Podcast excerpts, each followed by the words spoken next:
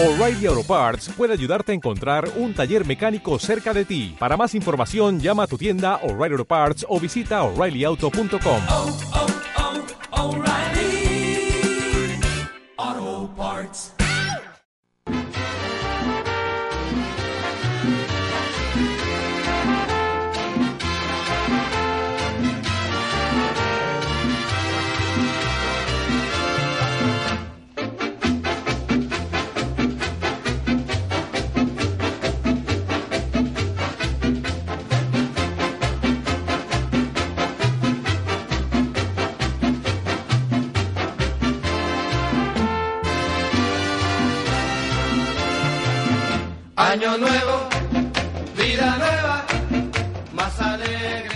Hola amigos, bienvenido, bienvenido a la radio social labarandilla.org, bienvenido al Vis a Vis con Amadeo Arribas. Matracas entre música y sonrisa, el reloj ya nos avisa que ha llegado un año más.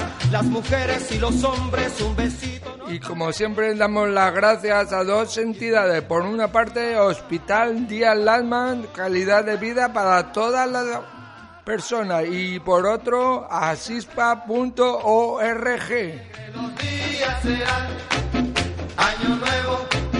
vida nueva. Y ya estamos aquí un año más, 2019, y vamos a empezar porque vamos a hacer un recorrido por todos los programas que hicimos el año pasado, 2018. Y empezamos este recorrido con un libro, re- Retazos de Intriga, y estuvimos con su autora María José Prieto Vázquez y nos habló de qué es los retazos de intriga y así nos lo contó.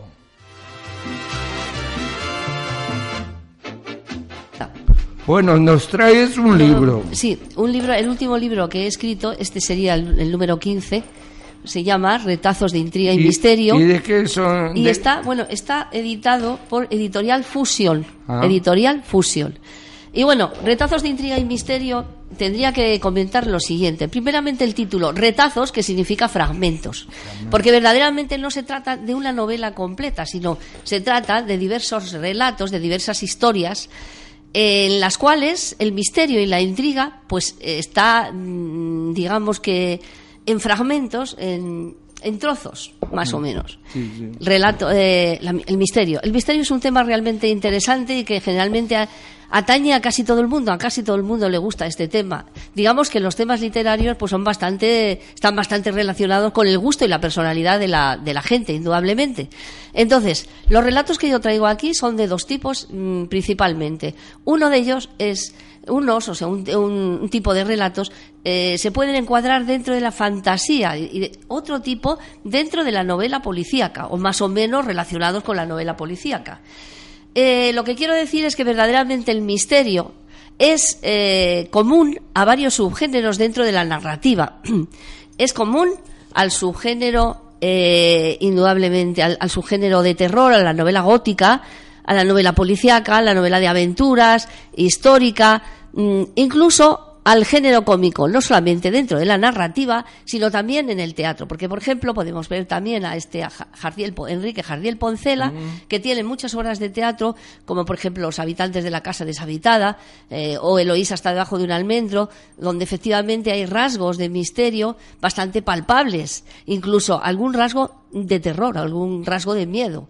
Eh, así vemos, por ejemplo, los habitantes de la casa deshabitada, como efectivamente eh, es que en el fondo había una, eh, un- una especie de, ladrones que se dedicaban a falsificar billetes, pero que para ahuyentar a la gente, pues eh, se vestían de hombres sin cabeza o, por ejemplo, de eh, guerrero de Flandes, de los tercios de Flandes, en fin. Eh, todo esto, por ejemplo, pues causa, causaba o está, causa mucho misterio, mucha intriga. Ya nos avisa que ha llegado un año más. Las mujeres y los hombres, un besito nos daremos. Tuvimos también un periodista reportero de élite y nos contó muchas cosas y simpáticas como esta. Vida nueva. Sin embargo, las musas no siempre nos acompañan y hay días que la inspiración brilla por su ausencia y nos queda más, no nos queda más remedio que estrujarnos el cerebro buscando la noticia perfecta. ¿Tienes algún método para dar con la clave en estos casos algún truco de periodista veterano que se pueda desvelar? Eh, sobre todo, sobre todo trabajo, pasión. A mí me gusta la espontaneidad, no me gusta prepararme las cosas, porque, porque pienso que si te las preparas, como dependes mucho del tiempo, al final no sale bien. Entonces a mí me gusta sobre todo la espontaneidad y echarle ganas. Yo creo que ese es el, el, el cóctel perfecto. El reporterismo de la calle es uno de los puestos más duros y sacrificado del periodismo. Viajes, lluvia, calor, sofocante. Tengo prisa, a mí no me grabes. ¿Puede contarnos algunas, algunos de esos momentos que se te haya quedado grabado porque te impactó especialmente o no te hizo sentir bien? Pues seguro que, que hay algún momento, ¿no? Sobre todo cuando, cuando peor lo pasas es, es con el tiempo, ¿no? Porque como son, son informativos eh, eh, en el día, pues, eh, pues tenemos mucha prisa. Dependemos no solo, eh, no solo de, de las condiciones meteorológicas, sino también pues de que haya tráfico, que, que no llego, ¿no? De hecho, a veces Igual que hay un sueño recurrente entre los estudiantes de que, de que no te despiertas y no llegas al examen, o incluso que no has aprobado una asignatura que ya tienes, eh, eh, o un título incluso que ya tienes en, el cajón de tu, de tu mesilla, o- pero sin embargo sueñas que, que todavía no has acabado la carrera o te falta, pues nosotros soñamos muchas veces que no llegamos. Que intentas llegar a la noticia, pero, pero hay algo que te impide llegar y el tiempo es algo, es nuestro principal enemigo. Eh, enemigo, el Sí, tiempo, el siempre tiempo. el tiempo. Sí. Tanto en televisión como en radio. igual. ¿Verdad? Sí. Sí, Sí, ¿verdad? sí, yo creo que es sí. el, el mayor enemigo de la radio. Sí. Sí. Aquella vez que dijiste, trágame tierra, Pues, eh, pues seguramente que, que me ha pasado varias veces. El otro día aquí en estos micrófonos conté la anécdota del, del, del helicóptero, ¿no? Que, de la lotería, que, que no llegábamos. Me ha pasado muchas veces. Lo que pasa que muchas cosas, pero, pero ahora mismo como, como al final siempre eh, dices tierra, trágame, pero, pero al final terminas llegando a pesar del tiempo, de las dificultades y luego te sirven para, para, para contar anécdotas, ¿no? Pero eh, al final siempre se llega a la noticia, siempre se termina dando la noticia. Hay algo también que igual que tenemos el enemigo del tiempo, pero tenemos una especie de ángel de la guarda, ¿no? Que, que siempre nos ayuda a llegar.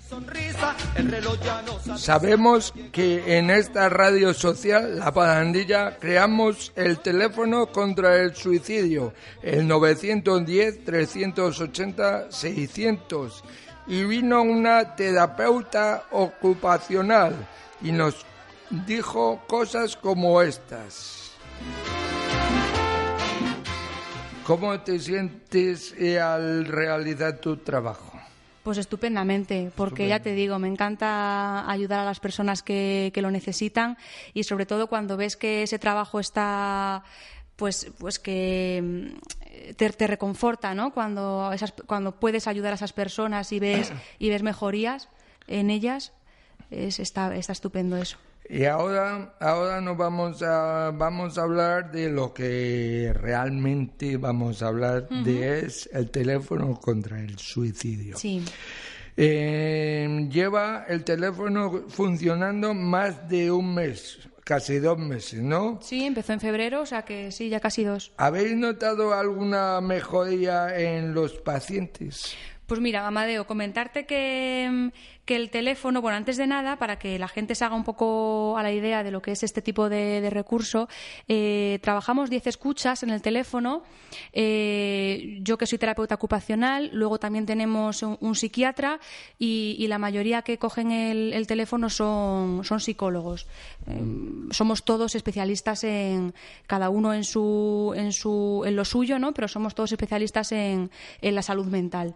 Y, mm, y bueno, eh, decirte que, que, claro, mm, no te puedo contestar a esa pregunta porque el, cada vez llaman personas diferentes y no, y no hacemos eh, ningún seguimiento en el, en el teléfono, ¿no? Eh, lo el objetivo del teléfono un poco es la contención, contener esa, esa ideación y ese acto suicida y dar algún tipo de, de indicaciones y, y sobre todo derivar a otro tipo de, de recursos. No existe seguimiento en el teléfono. ¿Tú me sabrás decir, eh, llaman más hombres o que ah, o son mujeres? ¿Más hombres que mujeres? O dice Claro, es que como todavía llevamos eh, dos mesecitos solo, de tu conocimiento que tú ya sé que, De- que sí. Cada, cada escucha es que soy cuántos escuchas somos 10 escuchas. 10 escuchas Sí, somos de momento poquitos. Estamos esperando a ver si, si hay más gente que se anima a, este, a hacer este tipo de voluntariados. Y yo creo que poquito a poco seremos, seremos más, pero de momento somos pocos. Pero- y pero- yo las llamadas que he recibido, que es lo que me preguntas un poco, ¿no? Sí. Eh, pues he tenido de todo. Has- He tenido de todo, tanto hombres como mujeres. Cuando llevemos un poquito más de, de tiempo, sí que haremos eh, estadísticas y, Eso, eso. y sí que estudiaremos el tipo de población que, que llama. Mm. Eh, o sea que ya me has dicho que la población no sabéis más o menos quién llama más, si en Madrid o en Barcelona o eso es difícil. Bueno, eso es, eh, eso sí que te puedo contestar un poco más. Eh, yo, fíjate, estamos, claro, como estamos en Madrid, ¿no? Pues eh, pensamos que la gente que nos va a llamar, pues es de Madrid, pero, pero no, nos llaman de todo tipo de, de comunidad autónoma y, por ejemplo, pues del País Vasco, me estoy acordando, o, o de Andalucía, ¿no? De Andalucía están llamando bastante. Fíjate que en Andalucía hay muy buenos recursos sanitarios y sociales, pero, pero claro, también es verdad que Andalucía es muy grande, ¿no? Entonces hay más probabilidades. También nos eh, visitó en nuestros estudios a Lorena Fernández, candidata a Miss Universo España. Y me, nos dijeron que fueron a Tarragona y se celebró allí. Y así nos lo contó. Vanessa Fernández, eh, ¿cómo se puntúa en los certámenes estos de belleza, o sea, de Misses? En la final, por ejemplo, En y en. Tarragona. Sí, en A ver, Tarragona, porque va ahí el día 29, ¿no? el día 29. Vamos el día 25 Ven- bueno, el 25 Sí. el 29 y el se- 29 es la competencia, La la competencia. final donde se corona. Eh, bueno, lo que puntúa en la, en la gala final, lo que creemos que más puede valorar el jurado, es una buena actitud, una buena pasarela, una buena oratoria, Sí. ya que nos hacen preguntas y tienes que saber expresarte. Eh, y luego, pues aparte, obviamente, del, del físico, de, de que tengas un cuerpo que hayas preparado, que te estés cuidando y demás. Podríamos decir que una parte es la belleza que cada una tiene, la oratoria, una buena pasarela y una buena presencia sobre un escenario, sobre una pasarela, una actitud y una personalidad, yo creo. ¿Cuántos jurados eh, se compone en el certamen? No lo sabemos. No se sabe. No, no, todavía yo creo que no son oficiales los, los jurados. Ya, ya, ya. Me dijiste eh, de entre la música que estábamos hablando de que te fuiste a la India. Sí, me fui, me fui a la Te India. fuiste- ¿Y qué allí qué hiciste? Pues me fui allí con unos 19 años. Me fui primero tres meses, volví para acabar los exámenes de la universidad a Valladolid y me volví otros cuatro meses. En total estuve viviendo allí en Mumbai siete. Eh, me fui a trabajar de modelo, Sí, de modelo. Mm, un ¿Mm? poquito a la aventura. Fue un poco de locura, también hay que decirlo, porque era muy joven, pero era una oportunidad que tenía que coger en ese momento, porque es de las que solamente vienen una vez en la vida y era mi edad. Tenía que hacerlo en ese momento. Sí. ¿Y qué te encontraste allí? ¿Te Mm. encontraste Bueno, al principio fue un shock, totalmente. Es una cultura muy diferente a la, a la nuestra, lo que estamos acostumbrados, las calles, la gente, la cantidad de pobreza que hay, fue lo que peor llevé durante toda mi estancia. O sea, estuve siete meses y me fui y todavía no me había acostumbrado. Eh, horrible. Pero también tiene cosas muy buenas, es un país tan diferente, es un choque cultural tan grande que aprendes muchísimas cosas y siempre está bien probar. mm, de todo diferente, la comida, eh, el hablar con, con toda esa gente que tiene una perspectiva de la vida, una visión tan diferente, religiones tan diferentes. Yo estuve encantada. Lo que te digo, al principio fue muy duro, también por el idioma, el acostumbrarte a la temperatura, al tráfico, era una locura. Pero luego en cuanto empecé pues a integrarme mejor, a empezar a trabajar allí, ya hice muchos amigos de mi misma agencia de modelos y demás, me lo pasé genial. ¿Cuánto tiempo estuviste ahí? Siete meses, Siete en total siete meses. siete meses. Fui tres, volví a hacer los exámenes y volví otros cuatro. ¿Volverías otra vez? Sí, pero, pero, Pero. ahora no. Ahora Ahora, no. no. Eh, en un futuro sí, y yo creo que más que para trabajar o vivir allí, más bien de turismo. Y sobre todo porque a las personas más allegadas a mí, a mis seres más queridos, me encantaría poder enseñárselo. Estuvimos con un arquitecto, eh, escritor, remodelador que estu- estuvo en Cuellar, Segovia, y preguntamos cuál es, cuál se quedó más satisfecho a la hora de re- re- restaurar monumentos. Y nos dijo esto. Eh, cuéntanos eh, por qué surgió la idea de, de restaurarla y por qué. De restaurar monumentos. Monumento en general. y, por qué, por Porque- qué esa idea de... Porque me gusta mucho la historia de la arquitectura, me gusta la historia, me gusta la arquitectura. Y la arquitectura es historia, es economía, es arte, es todo. Y entonces, pues es aúna todo, ¿no? Y también es social, la arquitectura es social. Entonces, pues esas dos facetas de la historia y la arquitectura, pues me ha llevado siempre, desde muy joven, a estudiar los edificios antiguos. Yo siempre, de, de joven, antes de terminar arquitectura, yo estaba recorriendo, eh, edif- viendo edificios cuando hacía algún viaje. Pues lo primero que hacía era parar para ver aquel castillo que veía en la silueta de lejos o cualquier iglesia gigantesca que veías en medio de la mancha. Porque siempre me ha gustado mucho la historia de la arquitectura y me ha gustado investigar sobre ella. Sí, ¿no? Investigar.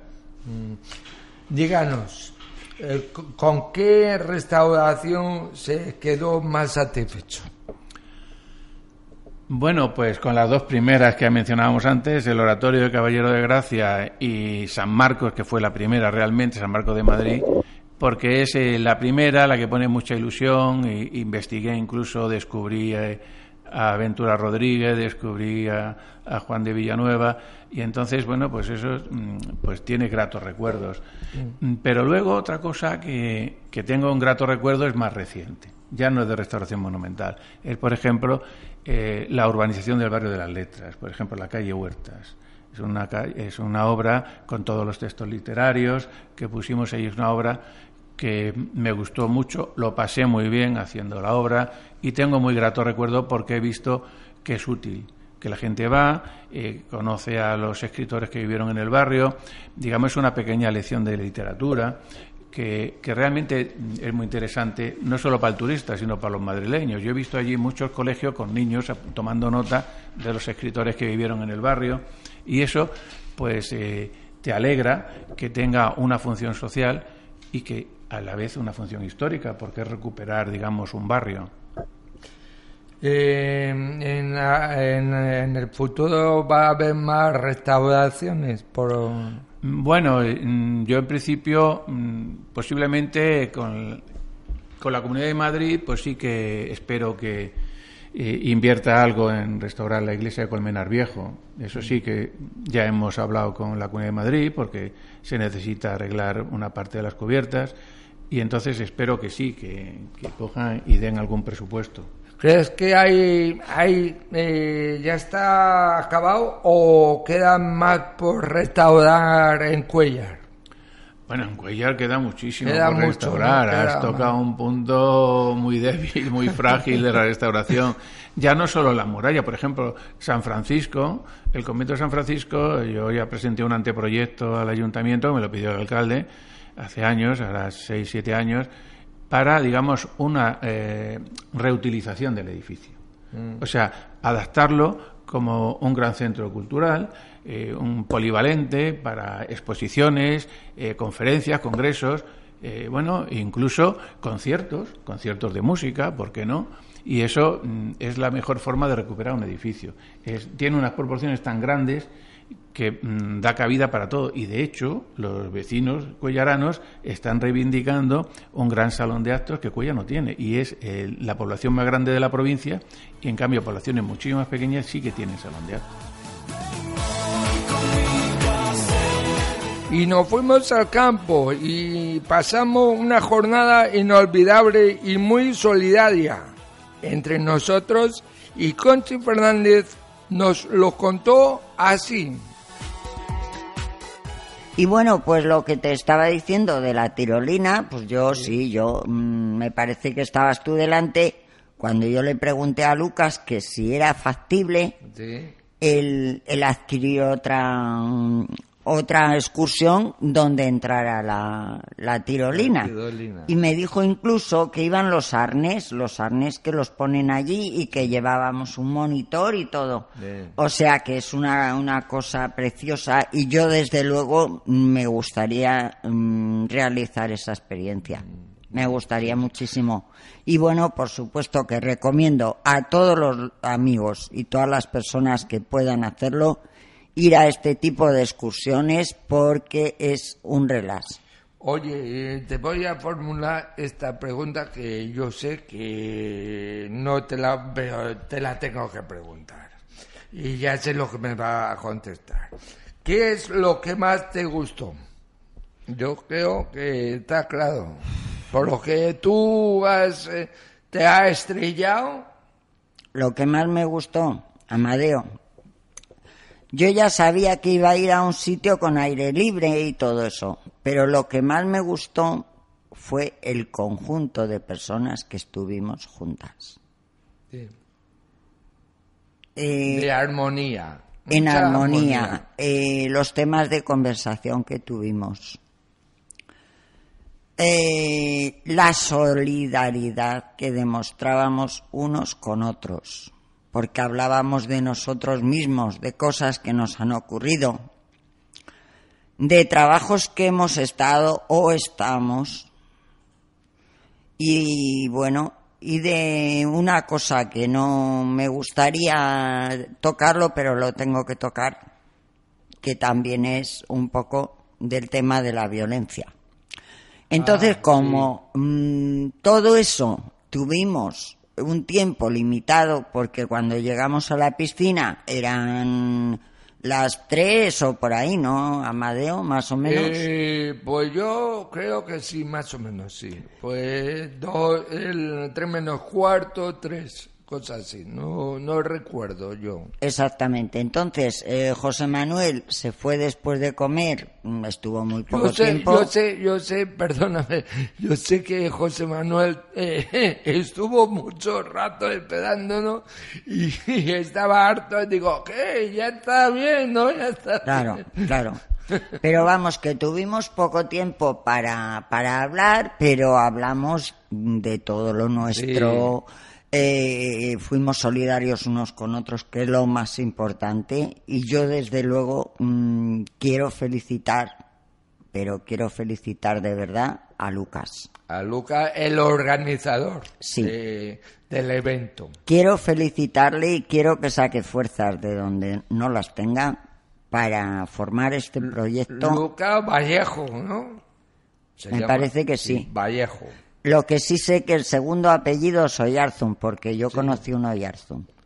Ese es vasco, ¿no? El apellido de vasco puede ser. Pues o vasco, o navarro, o, Navarro. riojano. Sí, sí, una cosa Sí, así. sí. Entonces, a Lucas de verdad que le felicito enormemente porque, bueno, pues eh, a lo mejor a otro tipo de excursión no hubiera ido yo. Ya. O sí, Pues porque al decírmelo José Manuel, pero pero es que estuvo porque- estuvo, vamos, para mí fue la mejor excursión que yo he hecho nunca. También nos visitó Tony Antonio, un humorista solidario, y no los y nos lo pasamos maravillosamente bien con sus invitaciones en compañía de un compañero amigo de otra emisora, Onda Diamante. ¿Te costó mucho mm, eh, llega a donde ha llegado. No he llegado nada más que a vivir de lo que me gusta y eso es lo más bonito que puede tener un ser humano. Vivir de lo que te guste, vivir bien, no de sábado, pero vivir bien. O sea, poder decir, pues bueno, yo ahora mismo estoy jubilado, estoy jubilado, sí, pero como, como las empresas no te pagaban, como nadie cotizaba por ti, ni televisiones, ni, parque de atracciones, o sea, yo, he trabajado montones y montones de días, me tiraba seis meses en, sí, Florida Park pagó, pero montones de salas en Barcelona que te tiraba seis meses y no ha pagado nadie, pues resulta que me ha quedado una pensión de estas mínimas, mínimas, pero sigo trabajando, porque es que el humor no hay que jubilarlo, entonces sí, me he jubilado por edad, eh, la empresa le ha puesto a nombre de mi hijo para que pueda seguir facturando, pero yo actúo un día, me doy de baja en la seguridad social, te dan de alta en otro sitio y ya está. Y yo no me voy a jubilar hasta que hasta que el público deje de reírse, pues como le ha pasado a Tipicolo, como les ha pasado a Gila, eh, porque si con 90 años sigues haciendo reír, o sea, no eres un cantante. Un cantante tiene que tener la imagen, el no sé qué, pega la barriga, como me dice el bigote arrocero, el otro día me decía, "Herma- hermano, esa poncha te está engordando, quítate los kilos, me cago en que estás... Digo, déjame paz, que los humoristas tampoco tenemos que salir tan guapos al escenario. Lo que pasa es que si se jubila el humor ya se acabó todo. No, pero viene Eh, la gente el humor joven, no se la gente joven, el hombre. humor que siga porque Pero la gente está perdiendo el seguir. humor, ¿eh? La gente está perdiendo el Sí, humor. sí, eso sí, eso En sí. este país se está perdiendo mucho el humor, estamos muy muy apretados por todo, por Hacienda. Eh, no cambia casi nada, porque de Montoro pasas a Montero. Fíjate, de ministro a ministra. O sea, no, no, no, no, no cambia. Me cago en dicha de chatín. Como diría ya, soy harto, harto ya, de tanto pagar, pagar Hacienda. ¿Tú follas? Yo un, creo- un abrazo a mi amigo Andrés. Yo creo que lo maestro. importante es nunca, nunca jubilar el humor, porque si te dejas de reír, dejas de, si dejas de sonreír, dejas de vivir directamente. Lo decía es lo que yo opino. Chaplin decía que un día que no te rías en tu vida es un día perdido de tu vida. Claro que sí. Entonces, entonces- por eso, desde aquí yo a todos vuestros oyentes, que si consigo que hoy alguien suelte una sonrisa, ya no ha perdido un día de su vida, sino que lo ha ganado. Es que, además, en la risa eh, te mueve más de 400 músculos en el cuerpo que no se utilizan, que no se mueven. Entonces, eso la gente, eh, una, una terapia, yo lo decía, no es ninguna broma, esto que voy a decir ahora es No, en serio. ya, Eh, es como- como presidente de Asumes, que hicimos la Asociación de Humoristas Españoles, pues Bigote Arroce y yo fuimos al ministerio, fíjate, estoy hablando cuando Zapatero estaba de, de presidente, y fuimos al Ministerio de, de Sanidad. Y al entonces ministro de Sanidad conseguimos llevarle unos papeles donde eh, pedíamos la risoterapia en los hospitales. Pero, pero pagada. Pagada, o sea, porque yo voy a actuar a- todos los años, voy a varios hospitales, eh, colaboro gratis, pero llega un momento que a mí una psicóloga que yo tenía en mi programa de radio un día me dice, hago risoterapia a los, a los pacientes. Digo, ay, pues qué bonito, estoy hablando hace 20 años en Radio España, además.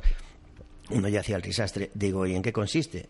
Hace veintitantos años me dice, pues mira, pues les hablo de la risa, no sé qué, le pongo una cinta de Areva, la otra tuya de Eugenia, digo, esto es intromisión, esto estás utilizando nuestro trabajo, digo, ¿y por qué no nos llevas allí a un humorista? No vamos a cobrar lo que una gala, pero vamos a cobrar lo que una TS, o lo que un practicante, o lo que sea, algo simbólico. Pero tú échale lo bueno que sería para que 20 o 30 personas que estén psíquicamente mal, que anden con psicólogos, psiquiatras, que tengan de pronto a Arevalo o a los Morancos o a Tony Antonio, que digamos, porque eso lo haríamos todos, estoy convencido, lo hemos hablado en la asociación, cualquiera que nos dijese, oye, tienes consulta tres días a la semana, dos días, un día a la semana, un día en Sevilla, otro en Valencia, no sé qué, no sé cuánto, gastos pagados y luego algo simbólico y sería interesante.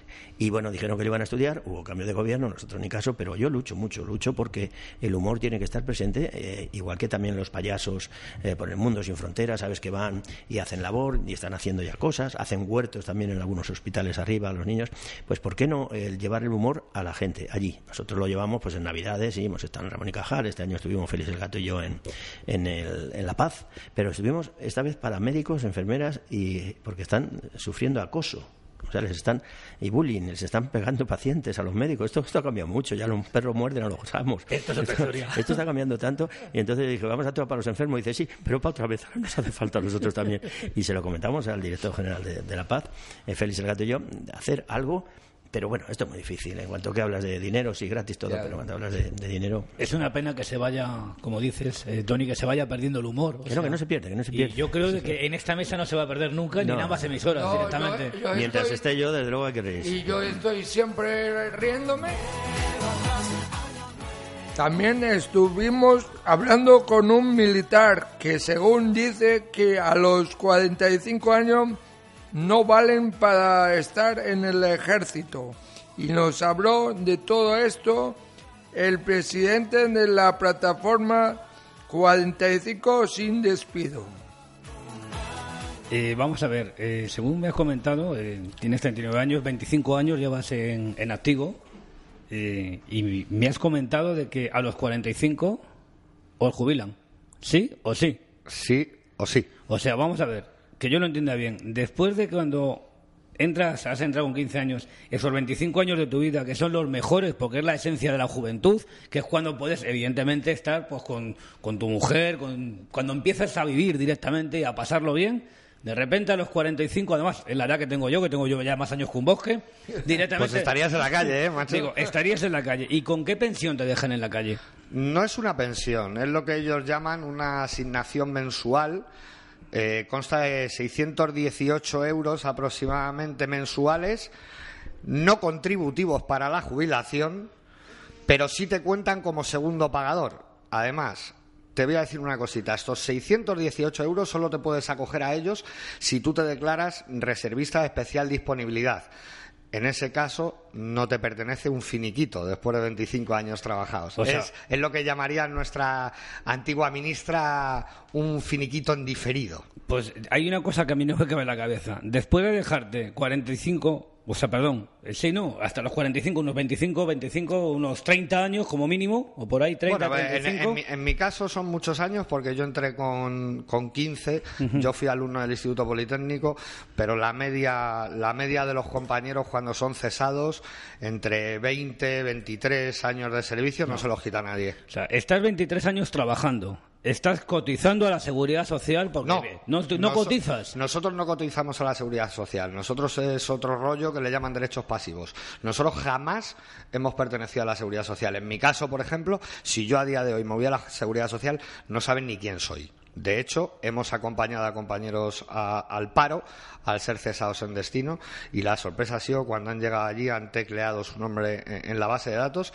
y no figuramos en ningún sitio. Somos fantasmas para, para la sociedad durante 25 años. Pues, con todo mi respeto, es que divertido. Es decir, o sea, te dejas la vida por tu país directamente eh, en apoyos cuando hemos hecho de cascos de azules, tal, que te puede caer un pepinazo y matarte y dejar, a lo mejor, si tienes mujer o tienes críos, tienes familia, dejar la viuda a tu mujer y dejarlos a los niños sin padre. Te encuentras con una paga que verdaderamente una persona que no trabaja vamos, la puede conseguir directamente porque es no contributiva, según te estoy entendiendo. Sí, sí, no, no es contributivo, no. Y, y luego encima llegas a los 67 y como no tienes nada cotizado, ¿de qué vives? O sea, te cort... Vamos, iba a haber dicho una No voy, barbaridad a, no voy a decir nada porque no estamos en el sitio adecuado, Correcto. precisamente en la barandilla, pero, pero la situación, la situación en la que nos encontramos es Vamos. lamentable. Es estamos sufriendo, compañeros, eh, lo que pensamos que va a ser, eh, estamos en un riesgo de exclusión social total. Nosotros, eh, eh, permíteme que te diga, eh, a mí me gusta cuando la gente eh, te suelta el... Es que sabían lo que firmabas. Bueno, un momento, yo sabía lo que firmaba, pero firmaba con unas condiciones. Firmaba una formación para la inserción en la vida civil, inserción como si hubiéramos sido delincuentes, ¿vale? Formación que no se nos da. Y un seguimiento laboral que se supone que nos hace el Ministerio y, te- y tampoco cumple. No es que te vayas con 45 años al paro, es que te vas al paro con un folio en blanco.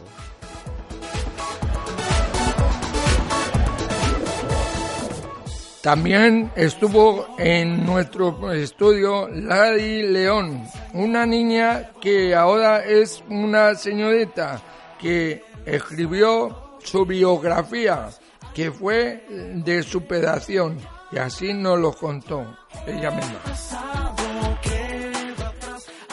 Buenos días, Lari. Mi nombre es Juan Carlos, del programa Todo un poco de Onda Diamante. Eh, Buenos días, Juan Carlos. Encantada de hablar contigo. Igualmente. Eh, te iba a hacer un- un- unas preguntas referentes al libro. Eh, ¿Cómo se llama el libro? El libro se llama Lari, el tesón de una sirena.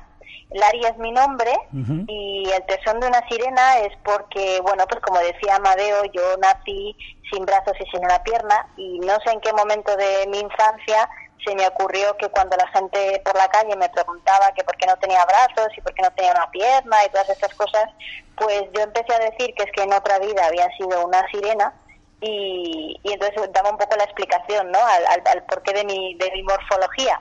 Y la verdad es que esa contestación eh, dejaba un poco en shock a toda la gente, pero yo veía que inmediatamente sonreían y como que se disipaba esa tensión que podía haber en las personas, que de repente era como que se preocupaban, ¿no? O que, o que me miraban con lástima, ¿no? Así que todo eso desaparecía y me gustó mucho, ¿no? El, el, eh, el utilizar esa contestación que, que a la gente la dejaba no satisfecha porque no le daba la información, pero sí que sí que le daba un poquito de chispa a, la situación. Así que el, el libro se llama así porque realmente el libro cuenta un poco un pedacito de mi infancia, ¿no? De cómo yo veía desde el principio eh, cómo la- las- los adultos, sobre todo, veían a mi alrededor el tema de la discapacidad o de las capacidades diferentes, ¿no? Y cómo yo fui evolucionando con esa mirada de los adultos y con mi propia mirada también.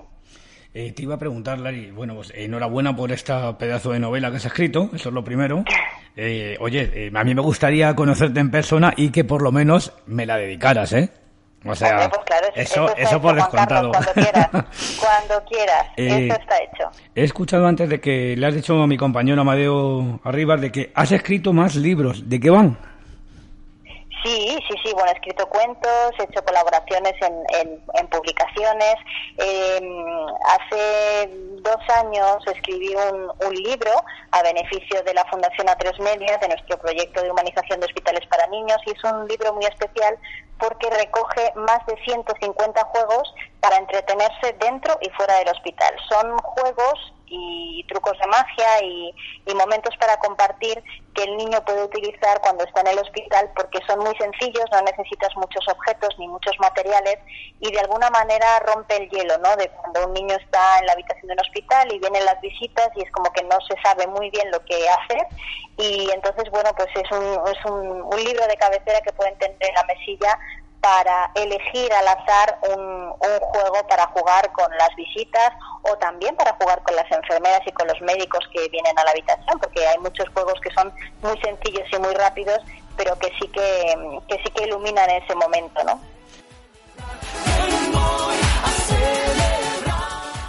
Y también estuvimos con otra persona que escribió otro libro, Mari eh, González. Esta persona tiene trastorno bipolar, pero gracias a la literatura va superando su trastorno y le preguntamos, el mundo no cambia, nosotros sí, y así nos respondió. ¿Cambiamos nosotros? Sí, somos los que cambiamos. El mundo por sí solo no cambia. El mundo no cambia, perdón. Bueno, eh, muy buenos días otra vez, May. Buenos días. ¿Qué tal estás? Bastante bien. Bien. ¿Cuándo te, ¿Cuándo te notificaron la enfermedad? Bueno, me diagnosticaron en el 2001. En el bastante. 2001. Y ahora estás bastante recuperada, feliz, contenta, ¿no? Sí, estoy ¿Eh? bien. Y me han dicho que haces alguna vez eh, lo que te manden, ¿no? algunas ponencias, ¿no?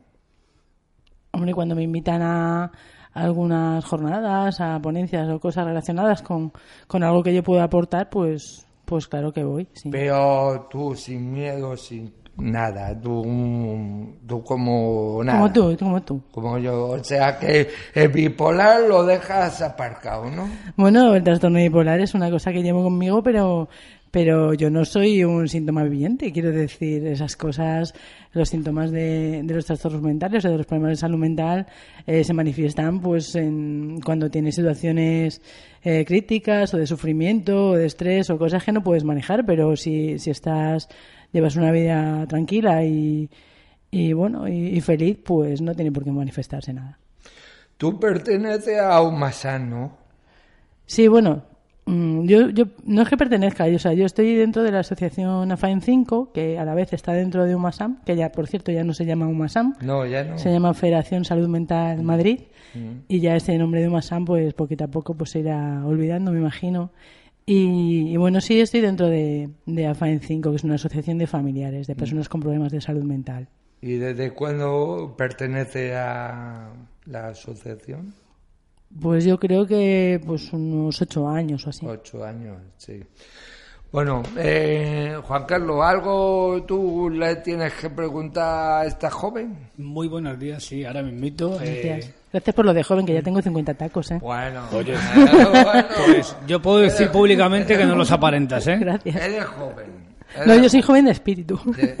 Eso Y siempre hay que tenerlo joven. Mira, perdóname, eh, mientras la patata, la patata, bueno, a todos los oyentes les voy a explicar qué es la patata, el corazón.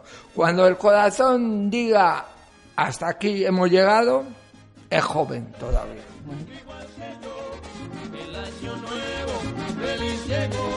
Cantemos todos, cantemos.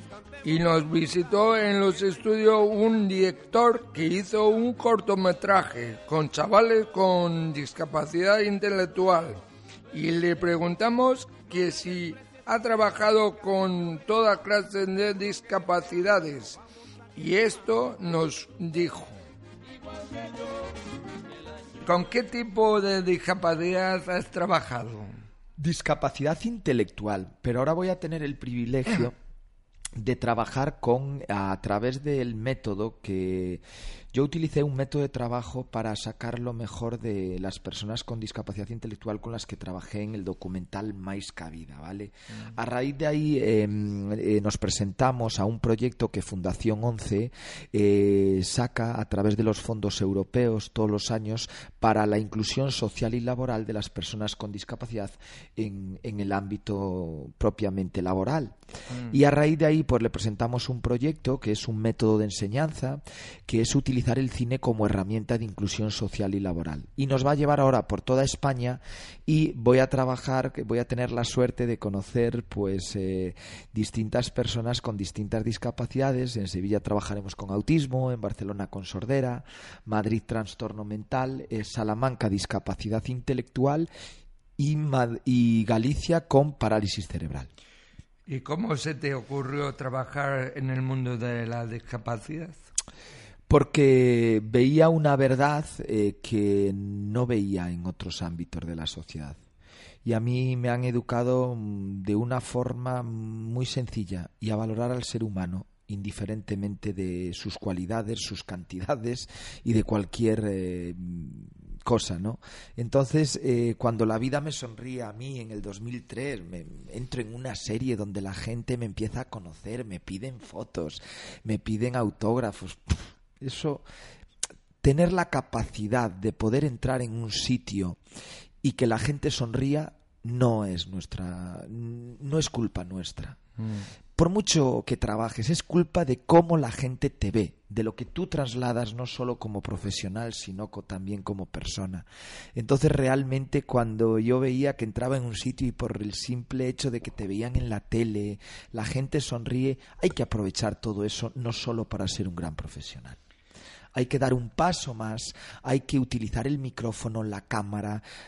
Hay un, un artistazo ahora que a mí me gustaría que, que a partir de hoy eh, lo veáis de forma distinta, que es Dani Rovira. Dani Rovira es un tío que está haciendo con Clara Lago eh, a través de su fundación Ocho Tumbao un trabajo de, de- de cercanía al ser humano a través de que están apoyando distintas eh, distintas actividades importantes. El otro día decía en uno de los trailers de una de una obra que van a sacar ahora que se llama Todos Caminos que a él no le vale de nada tener 700 personas en un teatro riendo si esas personas se, se marchan solo riendo para casa.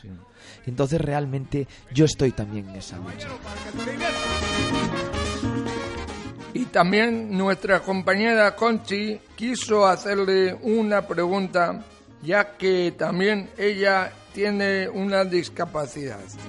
Muy buenos días. Bueno, lo primero darle las gracias a Amadeo por invitarme a su programa, porque yo estoy encantada, pero por supuesto todavía le doy más las gracias porque eh, coincide con, con nuestro entrevistador, que es, eh, perdón, nuestro entrevistado, que es Rubén Ríos, que yo tenía unas ganas locas de conocerle. Eh, buenos días, Rubén. buenos días Conchi Eh, no sé si voy a estar a la altura seguramente que sí de las preguntas que te voy a hacer, porque yo también soy una persona que tengo discapacidad. Entonces yo tengo una discapacidad de un 65% y la discapacidad mía pues es trastorno mental. Yo tengo un TLP. Entonces eh, te he oído con mi compañero Amadeo hablar de, que aquí en Madrid vais a estar con, precisamente con, con la discapacidad de trastorno mental. Y bueno, pues me he emocionado muchísimo y tenía que decírtelo. Gracias, Conchi. Eh, yo quiero hacerte unas preguntas porque, claro, mm, yo llevo muchísimo tiempo, desde que me diagnosticaron en el 2013 eh, la discapacidad, pues yo llevo muchísimo tiempo colaborando con el mundo de la discapacidad. Y entonces, pues yo quisiera hacerte, mm, pues bueno, unas preguntas, ya que casi se las has contestado a mi compañero, pero no obstante, te las voy a hacer si te parece. La primera pregunta que yo te voy a hacer es, ¿qué satisfacción has sacado tú al estar en contacto y trabajar con las personas con discapacidad? Más que satisfacción, que sí lo tengo, ha, sido y está siendo un aprendizaje. Estuvimos con otro periodista y también es escritor y para esta entrevista estuvimos en los estudios parte de los compañeros del programa Conecta con nosotros. Muchas cosas, por ejemplo, nos dijo y nos dijo esto.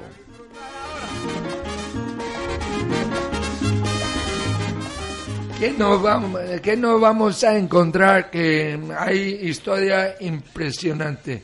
¿Qué nos vamos a encontrar en el juego de la OCA?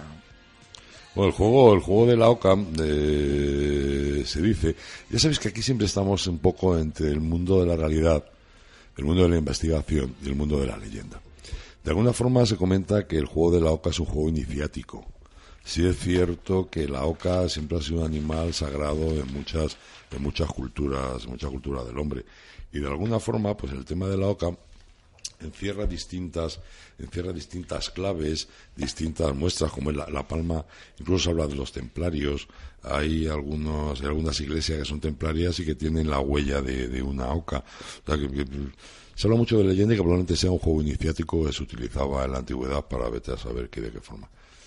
Vamos, si lo lees un poquito más en detalle, de cosas que quizás no, no, no te dan muchas respuestas, pero sí te abren muchas muchas preguntas para plantearte cosas de por qué los juegos en ocasiones no son tan inocentes como nosotros pensamos. Es un juego de niños, pero es un juego que, que es milenario milenario y algo. De todas las cosas llevan siempre un mensaje. Me encanta porque la simbología eh, que, nosotros no cogemos, no entendemos, desde que entras en una iglesia a cualquier sitio, pero todo tenía un porqué. No hay nada que estuviera hecho al azar. Todo tenía algo y estaba en su sitio por algún motivo en concreto. Aunque nosotros seamos incapaces de verlo y muchísimo menos de entenderlo, pero todo tenía un porqué. ¿Y, cuál fue la acera en Madrid, la primera acera que se construyó en Madrid? Hubo dos calles, hubo dos calles. Hubo dos calles, una, la Montera, y, carretas. y Carretas. La calle de la Montera y la Carreta, que incluso el, de donde vienen los nombres de Carreta y de Monteras son realmente divertidas también. Eh, las aceras, pero desde que se dicta la, la norma para que se hagan las aceras hasta que realmente se hicieron, eh, pasó casi un siglo. O sea, no te creas que esto es una cosa de, llegar y besar el santo. Porque en un principio se pretendía además que las aceras eh, las, pagara, las pagara el propietario del, del local. O sea, que tuviera que poner unas determinadas medidas y la pusiera. Evidentemente se negó todo el mundo y se negó todo el mundo y al final tuvo que pasar mucho tiempo hasta por fin se consiguen montar, montar aceras. Pero claro, imaginaros el porqué de las aceras. Se imaginaron el porqué de las aceras, imaginaos el, caos circulatorio que había, porque había ya un caos circulatorio aquí en Madrid, con carruajes, no había normas, no había nada, como no iba por donde quería. En un principio, al final se dice que circulen por la izquierda, entonces los peatones que van dando se llevaban latigazos de cuando el cochero daba al, al caballo y se le iba la mano y entonces le daba al señor que pasaba por allí enfrente. Entonces se tiene que acabar eh, cambiando el sentido de de la circulación y pasa a la derecha, ¿no? Y el tema de las aceras es fabuloso y poca gente sabe que la primera fueron eh, la calle La Montera y la calle la calle Carretas, dos calles que tienen un nombre eh, interesante, los orígenes del nombre es interesante. El de Carretas es cuando la famosa revolución comunera que, que, que aquí en España pues se montaron unas se montaron unas vallas, se montaron unas unas unas protecciones con una serie de carretas, eh, los comuneros para protegerse de, las tropas realistas, ¿no? Eh, como al final eh, se retiran, al final no, no, se llega a producir ese enfrentamiento que estaba previsto, se enfrentó poco y, bueno, lo dejamos, no sabemos si va a volver a ocurrir, no va a volver a ocurrir, pues se quedaron ahí las carretas. Entonces al final la calle se llamó así por, por la calle, porque estaban las carretas allí, allí abandonadas. Y la de la Montera es, la Montera tiene varias, y hemos tenido el honor de tener en nuestro programa el exdirector general de política de apoyo de la discapacidad y le preguntamos cuando era director general qué le faltó por hacer y nos respondió esto. Usted ha trabajado, como hemos dicho, bueno, usted, no, tú, perdona, has trabajado en la Dirección General de Política de Apoyo a la Discapacidad. ¿Le faltó a, ti algo por terminar el cargo? Siempre, siempre quedan muchas cosas por hacer cuando uno deja un cargo y el que diga lo contrario es o que no ha hecho nada o que no ha tenido imaginación suficiente. En mi, etapa en el Ministerio nos faltaron cosas importantes por hacer, cosas que, en las que se continúa trabajando con, con otro gobierno, pero con las mismas ganas, porque la discapacidad no tiene colores. Y, cosas que, en las que trabajamos nosotros y ya se han conseguido. Eh, ahora mismo está en el Senado, pero ya pendiente de ser aprobado en breve, eh, que las personas con discapacidad intelectual que tienen limitado su, su derecho al voto pues puedan votar. Era una reivindicación histórica de, las personas con discapacidad y lo empezamos a impulsar nosotros, pero se ha aprobado eh, con, este, con este nuevo equipo en la, en la dirección general. Eh, temas importantes como las cuentas durmientes, ese dinero que queda pendiente, que queda en cuentas corrientes cuando una persona eh, muere o una desaparece o simplemente no, hace movimientos en una cuenta corriente durante más de 20 años pues ese dinero, eh, después de una reivindicación del CERMI, el Ministerio de Hacienda decidió que fuese para educación de personas con discapacidad es un, nosotros íbamos a lanzar una convocatoria de tres millones de euros para formación de personas con discapacidad y, todavía no, no, lo conseguimos hacer nosotros y todavía no, no, ha salido, pero soy consciente de que se sigue trabajando en eso. Así que cosas muy importantes que no dio tiempo a hacer, y, pero que se sigue trabajando en ellas. Así que. Mm, mm.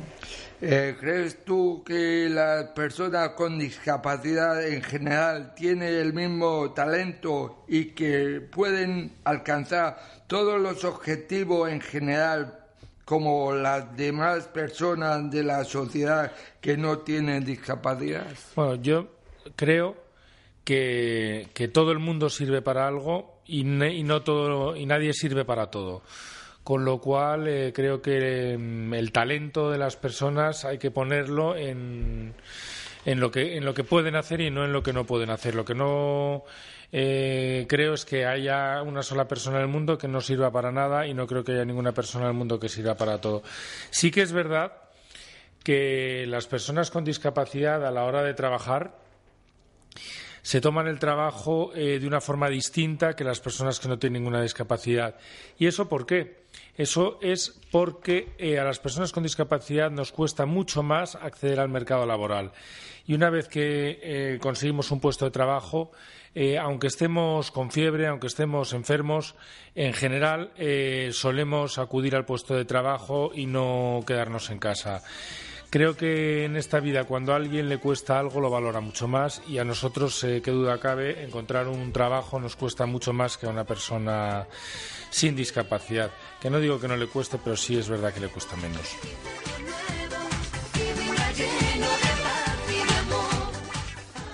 También estuvo en nuestro programa a, a una modelo, la primera modelo con síndrome de Down, y le preguntamos que si tuvo inconveniente en, su, en ser modelo con síndrome de Down.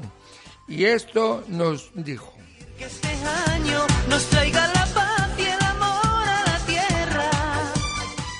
¿Cómo fue el, ro- el rodaje de la campaña? ¿Te, te tuviste que eh, preparar mucho? Sí, me preparé mucho. La canción es Soy yo. Soy yo, soy yo. Soy yo, soy yo. Es una canción de rap y me gusta mucho cuando la hice con mis compañeros. Cantamos y bailábamos Mm. todos juntos. Todo junto, muy bien.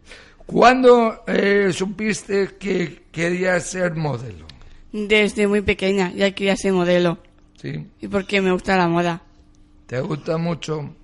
Al- en- ¿Has, en- has desfilado en muchas pasarelas?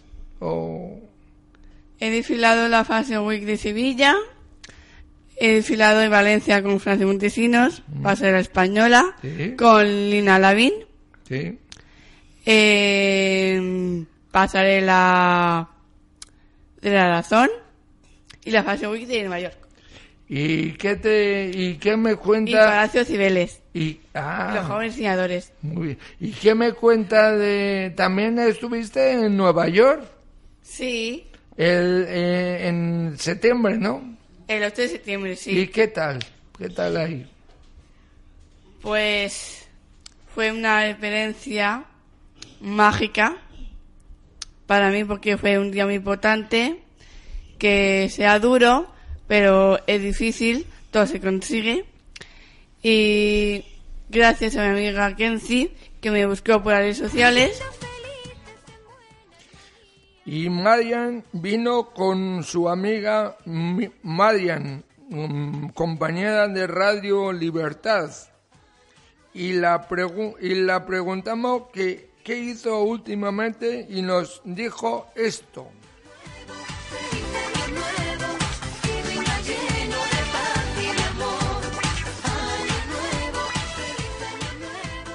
¿Qué has hecho recientemente? Me, ha- mm, me he enterado que has hecho práctica en una residencia de gente mayor. Sí, porque yo he ido allí para cuidarles y, bueno, sí, se me tanto amor, porque sus familias lo han perdido en las calles, en las pobrezas, el dolor, la pena de ellos. Y claro, me dedicaba a eso, a cuidarles, porque para ellos perdió el amor de- sus padres, de sus, hijos, sus hermanos.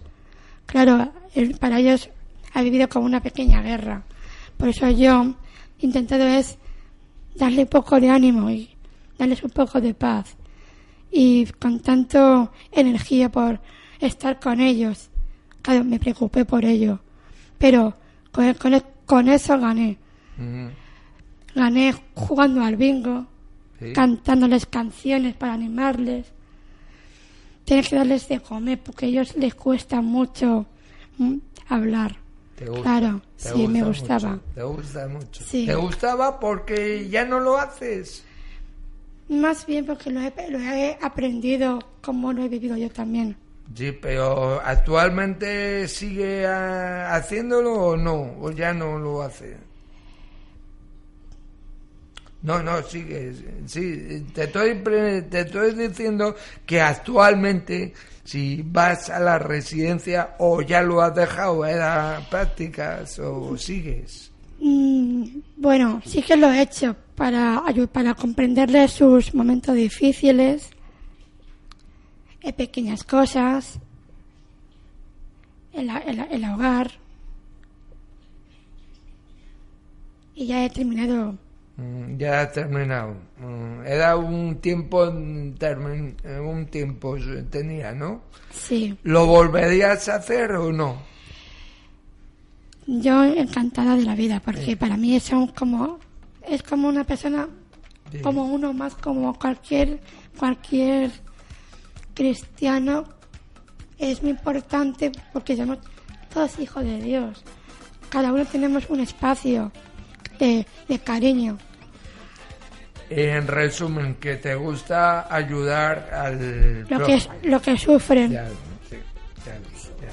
Una preguntita que se me ha ido cuando te he preguntado lo de la radio.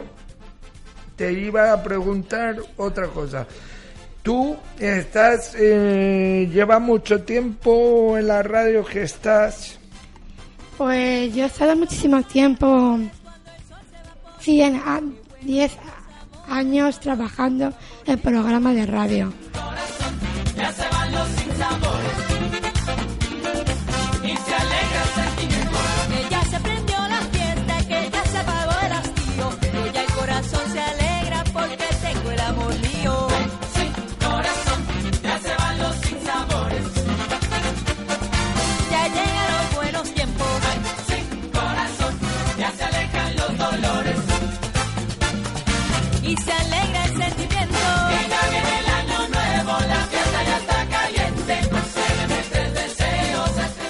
Buenos amigos, hasta aquí hemos llegado vis a vis un especial, un recorrido de todos los programas desde enero del año pasado hasta hasta diciembre, todo un año entero y los mejores momentos de cada programa. Entonces ya nos despedimos hasta la próxima, amigos. Un saludo y feliz año nuevo.